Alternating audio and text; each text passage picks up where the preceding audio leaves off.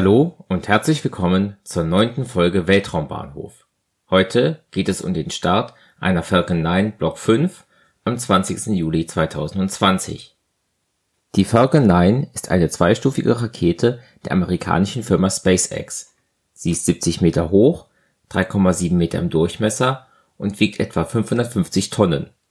Sie trug den südkoreanischen Anasis 2 Satelliten ANASIS steht für Army Navy Air Force Satellite Information System und ist ein etwa 5 bis 6 Tonnen schwerer Militärkommunikationssatellit. Der Start erfolgte am 20. Juli um 21:30 Uhr Weltzeit bzw. 17:30 Uhr Ortszeit von der Cape Canaveral Air Force Station in Florida in den USA. Hier startete bereits 1958 die erste US-amerikanische Weltraummission beim Start der Falcon 9 zünden neun Merlin-1D+-Triebwerke und verbrennen hochreines Kerosin und Flüssigsauerstoff. Hierbei entwickeln sie für zweieinhalb Minuten etwa 7600 kN Schub. Die zweite Stufe verbrennt in einer vakuumangepassten Variante in einer einzelnen Merlin 1D+ ebenfalls Kerosin und Sauerstoff und erzeugt dabei 934 kN Schub.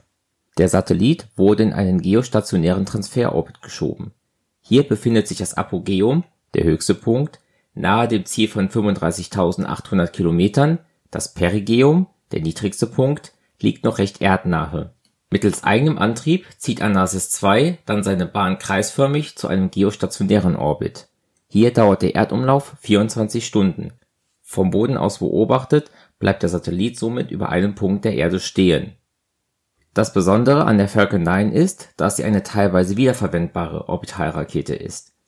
Die erste Stufe dieser Falcon 9 mit der Bezeichnung B1058 flog bereits einmal am 30. Mai als Teil der Crew Demo 2, als die beiden Astronauten Bob Behnken und Doug Hurley zur ISS gebracht wurden. Beim Start von Anasis 2 führte die erste Stufe nach dem Abtrennen der zweiten Stufe eine Brems und später dann eine Landezündung einiger Triebwerke durch die B1058-Stufe setzte knapp neun Minuten nach dem Abheben auf der unbemannten Landeplattform Just Read the Instructions im Atlantischen Ozean auf.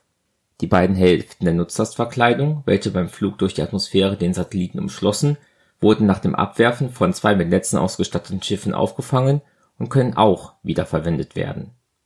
Dieser Start war der 54. Start einer Orbitalrakete in diesem Jahr und der 20. Start einer US-amerikanischen Rakete in diesem Jahr es war der elfte Start einer Falcon 9 in diesem Jahr und der 89. Start einer Falcon 9 seit ihrem Erstflug im Jahr 2010. Seit dem letzten Start einer Falcon 9 am 13. Juni 2020 waren ein Monat, sieben Tage, zwölf Stunden und neun Minuten vergangen. Der letzte Start der B1258-Stufe lag ein Monat, 21 Tage, zwei Stunden und acht Minuten zurück. Seit dem Raketenstart der H2A-202 aus Folge 8 waren nur 23 Stunden und 32 Minuten vergangen. Vielen Dank fürs Zuhören. Links zu Social Media gibt es in den Show Notes. Dort findet ihr zusätzlich einen Verweis auf Folge 83 des Raumzeit-Podcasts von Tim Pritlove. Hier sprach er mit Hans Königsmann, einem der ersten Mitarbeiter von SpaceX. Die Gesprächsthemen reichen von den Anfängen von SpaceX bis zur Entwicklung eines wiederverwendbaren Raketensystems. Hört da unbedingt mal rein, wenn ihr mehr über die Falcon 9 erfahren wollt. Bis zum nächsten Mal bei Weltraumbahnhof von Schwarze Null FM